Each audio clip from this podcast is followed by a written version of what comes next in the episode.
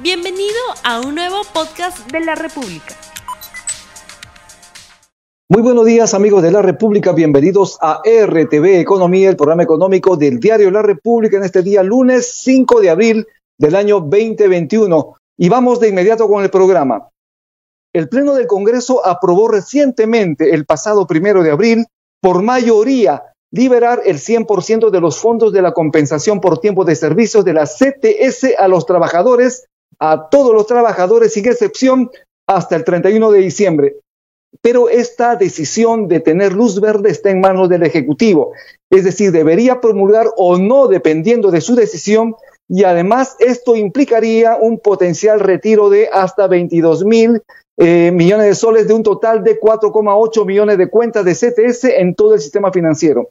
Eso es según datos de la SBS. De ese total, alrededor de 4.284 millones se encuentran en más de 407 mil cuentas de las cajas municipales. Estamos ya de inmediato con Humberto Campotónico. Buenos días, señor Campodónico. ¿Qué tal? Buenos días, Rumi. Muchas gracias por estar acá. Muchísimas gracias nuevamente. Existe una autógrafa de ley que hoy debería estar llegando al Ejecutivo y permite el retiro de hasta el 100% de los fondos de la CTS. ¿Qué opinión tiene usted de esta decisión aprobada en el Congreso? Bueno, a ver, primero, eh, la compensación por tiempo de servicios, el CTS, es justamente una especie de seguro de desempleo, muy precario, pero seguro de desempleo, que debe utilizarse para cuando las personas eh, han perdido el trabajo. Esto sucedió eh, a principios de año, del año pasado, o sea, en, abril, en marzo-abril, cuando comenzó la pandemia, y se permitió utilizar una buena cantidad de eh, dinero de la CTS, sobre todo aquellos que ganaban menos de 2.400 soles. Han habido retiros por cerca de 3.000 millones de soles en esa, eh, en esa coyuntura. Entonces, ahora lo que se propone es que retiren todo su fondo, el 100%, tengan empleo o no tengan empleo. Y la mayor parte todavía tiene empleo. Entonces no sabemos por qué se quiere desnaturalizar el contenido de lo que es la CTS. Nosotros estamos de acuerdo que todo aquel que tenga, que no tenga empleo, que esté desempleado, retire el 100%, porque está desempleado y entonces evidentemente necesita su dinero. Pero quien no está desempleado no debería poder retirar esa cantidad. Entonces, nosotros acá, eh, en verdad, lo que estamos viendo es que incluso hubo un cambio. Hace 15 días en el Congreso se iba a permitir retirar el 50% a todos aquellos que tuvieran 2.400 soles. Ahora, en el Pleno, todo se modificó y se fue hasta el 100%. ¿No? Incluso, que incluso si tienes empleo, lo cual es un absurdo. Nosotros lo que proponemos es que tiene que haber un seguro de desempleo real. Y eso se ha discutido varias veces, incluido al comienzo del gobierno de Kuczynski, y nunca se ha querido aplicar. Es un seguro de desempleo con participación del sueldo de los trabajadores, con participación del gobierno y con participación de la empresa. En síntesis, lo que queremos es que haya un seguro de desempleo de verdad, que haya una compensación, incluso puede haber un bono temporal a todos aquellos que en este momento no tienen empleo e incluso ya se gastaron todos sus CTS en abril, mayo, junio. Entonces, eh, eso es, eh, pensamos que debe haber una muy amplia discusión sobre este tema. Ahora se ha ido al Poder Ejecutivo, veremos qué cosa es lo que dice, pero el fondo del asunto es que hay que ayudar a los que no tienen empleo, hay que dejar que usen todos sus CTS, pero los que tienen empleo eh, ¿para qué van a usar el CTS si justamente está hecho como un mecanismo de protección social para cuando no tenga empleo? ¿Qué pasaría cuando no tenga empleo? Esa es la gran pregunta y pensamos que esto tiene una gran discusión. Vamos a compensar a todos aquellos que pierden el empleo, pero no tiene sentido que usen su CTS quienes sí lo tienen. Otra de las autógrafas de ley que hoy debería estar llegando al Ejecutivo es precisamente la que permite el retiro de hasta 17.600 soles de los fondos de las AFPs. Además, se está permitiendo también el retiro del 100% a aquellas personas que tienen más de 40 años y que no han depositado o que no tienen aportes a su AFP en los últimos cinco años. Sobre esta decisión tomada por el Congreso, ¿cuál es su parecer? Bueno, a ver, hay varias cosas en, lo que tiene que ver con las AFPs. En primer lugar, que quienes acceden a la AFP, así como quienes tienen CTS, CTS tienen un empleo formal. O sea, son el 30% de la población del Perú, el 70% es informal y no tiene ni CTS ni AFP. Un segundo tema es que eh, en este momento ya no, la AFP ya no es un fondo de previsión social, o sea, no es para que uno tenga una pensión. ¿Por qué? Porque hace cinco años se aprobó una ley en la cual se establece que cuando uno cumple 65 años puede retirar el 95.5% de lo ahorrado. Eh, en otras palabras, y el 97% de los que llega a 65 años retira todo lo que puede. Entonces, es un sistema de ahorro forzoso no previsional hasta los 65 años. Y este es el tema de fondo que se tiene que enfrentar. En el Congreso hay un proyecto de reforma del sistema de pensiones que presidió una comisión con, Carlos, con Carmen Omonte y que no se va a discutir. En algún momento escuché decir a César Acuña que ya no, que no se podía. Y ese es el fondo de la cuestión. Estamos eludiendo de hace 15 años, no eludiendo, nosotros no, sino que no se discute, las AFP presionan para que no haya ningún cambio, no quieren que cambie nada para que nada cambie, y por lo tanto estamos con pequeñas reformas aquí y allá. Entonces, el tema de la reforma previsional, que hay un proyecto en el Congreso eh, presidido por Carmen Omonte, esa comisión, no se está discutiendo. Viene ahora en el Congreso otro proyecto. Si, si retiran su plata, eh, los eh, pensionistas, futuros pensionistas que ya no lo son, que lo retiren a los 65 años o que lo retiren a las 40, la verdad que no hace mucha diferencia. la diferencia es que no hay un sistema previsional que eh, englobe al sistema privado, al sistema público y al de las Fuerzas Armadas y otras, que tenga un solo sistema, que tenga un nivel, como se dice, un primer pilar, que sea un fondo solidario para todos y que encima se construya un pilar privado, un pilar tipo AFPs, etcétera. Esa reforma la hizo y la planteó la Comisión también de Protección Social en el 2017, nombrada por el gobierno de Kuczynski, se desechó. Antes hubo como tres más, y ahora la de Omonte también se desecha. Entonces, en el fondo, lo que nosotros estamos viendo es que en la medida que no haya una reforma, es un problema. Y las AFPs están en la línea de que nada cambie. Y ya lo ha dicho antes el presidente chileno, ¿no? Ricardo Lagos. Si no hay cambios anticipatorios, vendrán cambios muy drásticos que no se quieren. Hay que enfrentar el problema de la reforma integral del sistema de las AFPs. Ese es el de la cuestión. Eh, señor Campodónico, si es que hay luz verde definitiva por parte del Ejecutivo para el retiro de los fondos de la CTS como de los fondos de pensiones, ¿qué se debe hacer con este dinero? Obviamente hay una situación de emergencia, la gente necesita comprar oxígeno, necesita también camas UCI para su gente. Hemos visto que el mes de marzo ha sido uno de los más complicados durante la pandemia porque se han registrado la mayor cantidad de muertos, la mayor cantidad de contagios. Por lo tanto, es una situación de emergencia. ¿Qué hacer en este caso? Bueno, a ver, la situación de emergencia debió haberse abordado con los bonos universales, que en el Perú han sido solamente dos, que han llegado tarde, mal, justamente porque no hay un padrón unificado y el tercer bono es temporal. Entonces, para eso es que sirve el bono. El FMI está recomendando un bono de 2.760 soles, que es 2.6, 2.3% del, del, producto, 2.6% del Producto Bruto Interno, justamente para hacer frente a estos problemas cruciales que tiene nuestra población, que no tiene oxígeno, que la cama UCI, que los medicamentos, etcétera. Y evidentemente también se ha, salido una buena cantidad de dinero de la CTS y también una buena cantidad de dinero de las AFPs. El, tema eh, fundamental acá es cómo el gobierno enfrenta esta situación y la ha enfrentado muy mal, a tal punto que es el Fondo Monetario el que le tiene que decir, oiga, mire usted, si usted pone los bonos se va a reducir la pobreza casi en 10 puntos y al mismo tiempo va a haber una compensación para la población. En Chile, en Colombia el bono es mensual. En Argentina se dieron como cinco bonos. En Chile se han dado como siete. Y últimamente se han dado un bono especial para la clase media. No para los de menores ingresos, para la clase media, justamente, por ejemplo, para aquellos que tienen trabajo formal y que tienen CTS, bueno, el CTS que corresponde en Chile, pero que han disminuido, han disminuido en sus ingresos. Eso se llama una previsión por parte del gobierno, pero el gobierno aquí no hace nada de eso.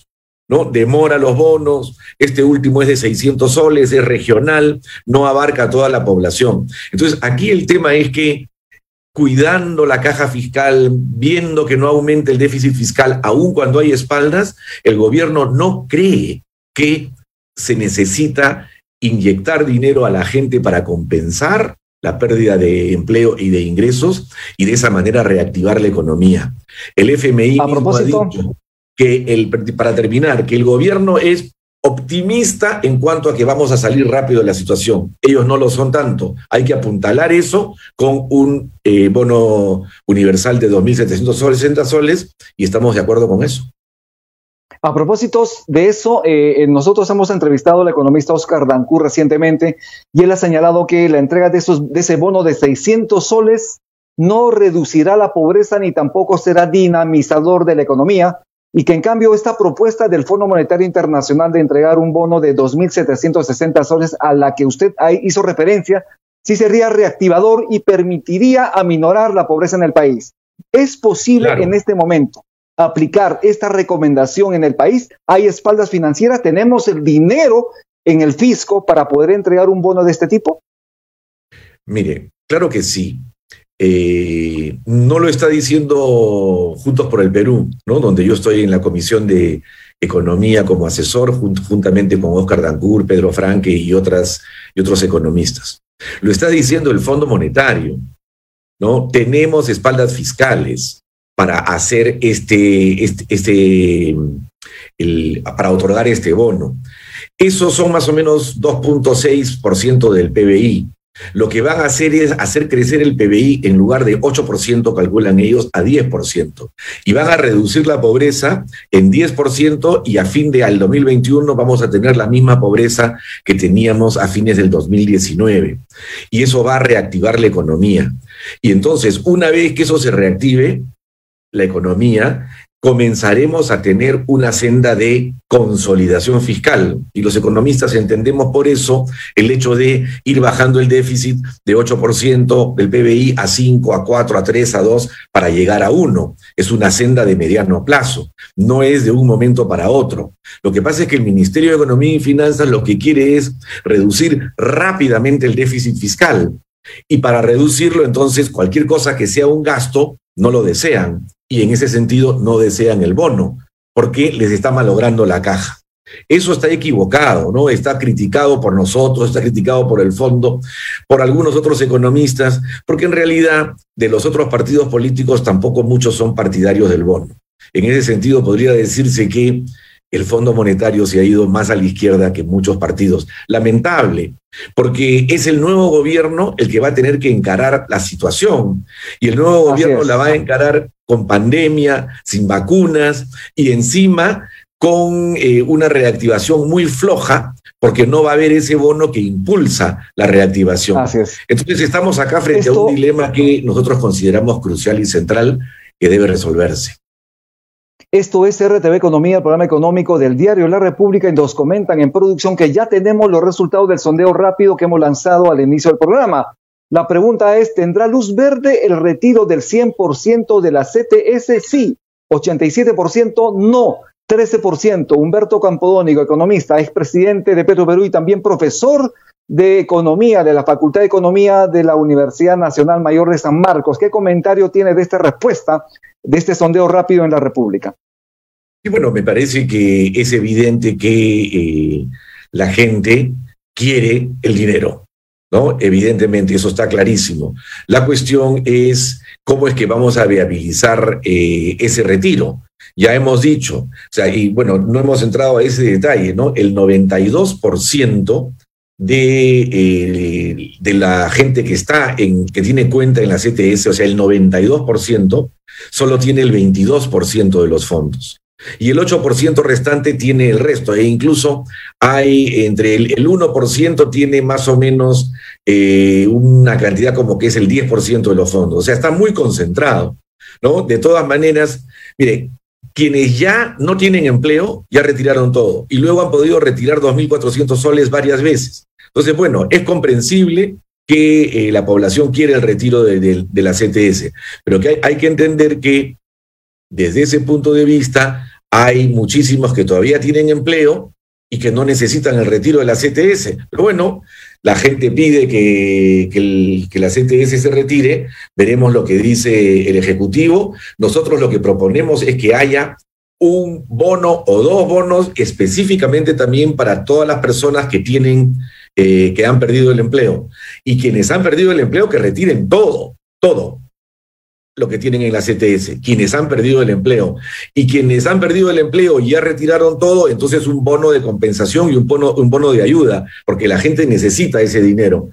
En lo, que, en lo que está en discusión es si todos aquellos que todavía tienen empleo, o sea, que están ganando dinero, van a retirar el 100% de su compensación por tiempo de servicios y cómo va a ser esto en el momento en el cual no tengan empleo. Es, una discusión fuerte. Y entonces está también dejándose de lado el seguro de desempleo, el seguro de desempleo, no la CTS, el seguro de desempleo, que es un, una trilogía entre el Estado, las empresas y los trabajadores. Y no tenemos seguro de desempleo. Entonces, frente a esa situación, evidentemente la gente lo que pide es una mayor compensación todo el tiempo. Entonces, ya vemos nosotros los temas del dilema cómo se protege el empleo de los que lo tienen. Ojo, porque ese es el 30%, hay 70% que no lo tienen. Estamos porque eso se proteja, porque tengan bonos, porque retiren el íntegro de su CTS aquellos que están en suspensión perfecta de labores o que han perdido el empleo. Bueno, muchísimas gracias. Esto es RD Economía. Eh, para despedirnos del público, una última pregunta, por favor. Yo quiero que sea muy preciso sobre el tema. Claro que Hay un sector de economistas que en este momento están considerando necesario equilibrar las cuentas fiscales, aminorar el déficit fiscal, pero vamos por buen camino por allí. Las propuestas de los diferentes candidatos a la presidencia van por ese lado. ¿Y cuál es la propuesta que usted está en la que está asesorando por Juntos por el Perú? Y con esto estamos terminando. Muchísimas gracias por su eh, participación. mira, eh, nosotros no estamos porque la consolidación fiscal, o sea, la disminución del déficit, comience ahora. Eh, estamos en un momento de caída, de recesión. Entonces, todas las economías del mundo, mire usted Europa, mire usted Estados Unidos, mire usted los países vecinos, cuando la economía cae, lo que hay que hacer es inyectar dinero a la economía para reactivar. Esa inyección de dinero tiene varias formas, una de ellas es la inversión pública y la otra es inyectar dinero directamente a los trabajadores vía el bono. Esto reactiva la economía, disminuye la pobreza, el Perú tiene espaldas fiscales para hacerlo. Una vez que hayamos superado la pandemia, cuando ya llega la vacuna, etcétera, y comencemos a crecer, en ese momento comenzaremos la senda de mediano plazo para llegar a la disminución del déficit fiscal y llegar a menos uno, reducir incluso el nivel de deuda pública sobre producto. Pero en este momento lo que vamos a hacer, si es que queremos, si es que se quiere, como hacen estos economistas, que no quieren, eh, o sea, habiendo los recursos, no quieren eh, dirigirlos a la reactivación, es que vamos a prolongar la espiral hacia abajo, la recesión va a continuar y vamos a estar en una peor situación en el mes de julio que la que podríamos, eh, podríamos estar si es que eh, damos estos bonos y si es que usamos adecuadamente los ingresos fiscales. Eso es lo que recomienda el fondo. quizás lo, más destacable en, este en estos momentos es que siempre el fondo ha estado por la austeridad, siempre ha estado por el hecho de que no haya déficit fiscal, pero ahora, ante la magnitud de la pandemia, la presidenta del FMI, Cristalina Georgieva, dice, la austeridad es el problema. Tenemos un bazooka de un trillón de dólares para ayudar a los países a que en estos momentos salgan del problema, inyecten dinero a la economía, la tasa de interés está en casi cero y después veremos cómo se consolidan las cuentas fiscales. Ese, ese planteamiento, que es un planteamiento heterodoxo, no es un planteamiento ortodoxo, es muy heterodoxo, es aquel que está planteando el fondo acá y que nosotros en Juntos en el Perú también estamos planteando. Por lo tanto, esa nos parece que es la vía de la salida. Querer eh, digamos, acelerar la consolidación fiscal, o sea, guardar tu platita ahí. Entonces, ¿para qué quieres grandes espaldas fiscales? Solo para enseñarlas, ¿no? Pero no para usarlas. No, pues, eso tiene que cambiar. Es una de las cosas que tenemos que cambiar en el futuro cercano. Vamos a ver qué cosa sucede el 11 de abril. Le agradezco muchísimo su participación en RTV Economía. Nos gustaría conversar mucho más, pero lamentablemente tenemos que cerrar ya el programa. Su palabra finales, por favor, para despedirse el público en este momento. Bueno, estamos en un momento muy difícil del país, en pandemia, con recesión, sin vacunas, sin oxígeno, sin camas UCI. Hay una desesperanza, es verdad, pero los peruanos tenemos que ser más fuertes, tenemos que mirar hacia adelante, tenemos que mirar unidos, tenemos que hacer cambios. Ya lo estamos diciendo, vamos a, como Juntos por el Perú, a luchar contra la pandemia, por la reactivación económica, por el empleo y luego por reformas bastante más grandes que nos permitan tener un Perú que no esté en situaciones como estas, donde haya una situación eh, de la salud, de la educación, de la infraestructura miserable, a pesar de que tenemos espaldas fiscales. Por lo tanto, esos son los temas a los cuales debemos enfrentarnos y creo que nuestra candidata Verónica Mendoza así lo representa y eh, evidentemente eh, queremos que sea favorecida con el voto de nuestra población. Vamos para adelante. Eso es lo que tenemos planteado. Tenemos una semana para reflexionar y para decidir sobre a dónde vamos. Evidentemente, muchísimas gracias. Estuvimos. Está bien. Bien, muchísimas gracias, Humberto Campodónico, economista, profesor de la Facultad de Economía de la Universidad Nacional de Mayor de San Marcos. Estuvo aquí en RTV Economía. Muchísimas gracias. Tupanan Chicama, Huaycaicuna, Panaicuna. Hasta el día de mañana. No olvides suscribirte para que sigas escuchando más episodios de este podcast.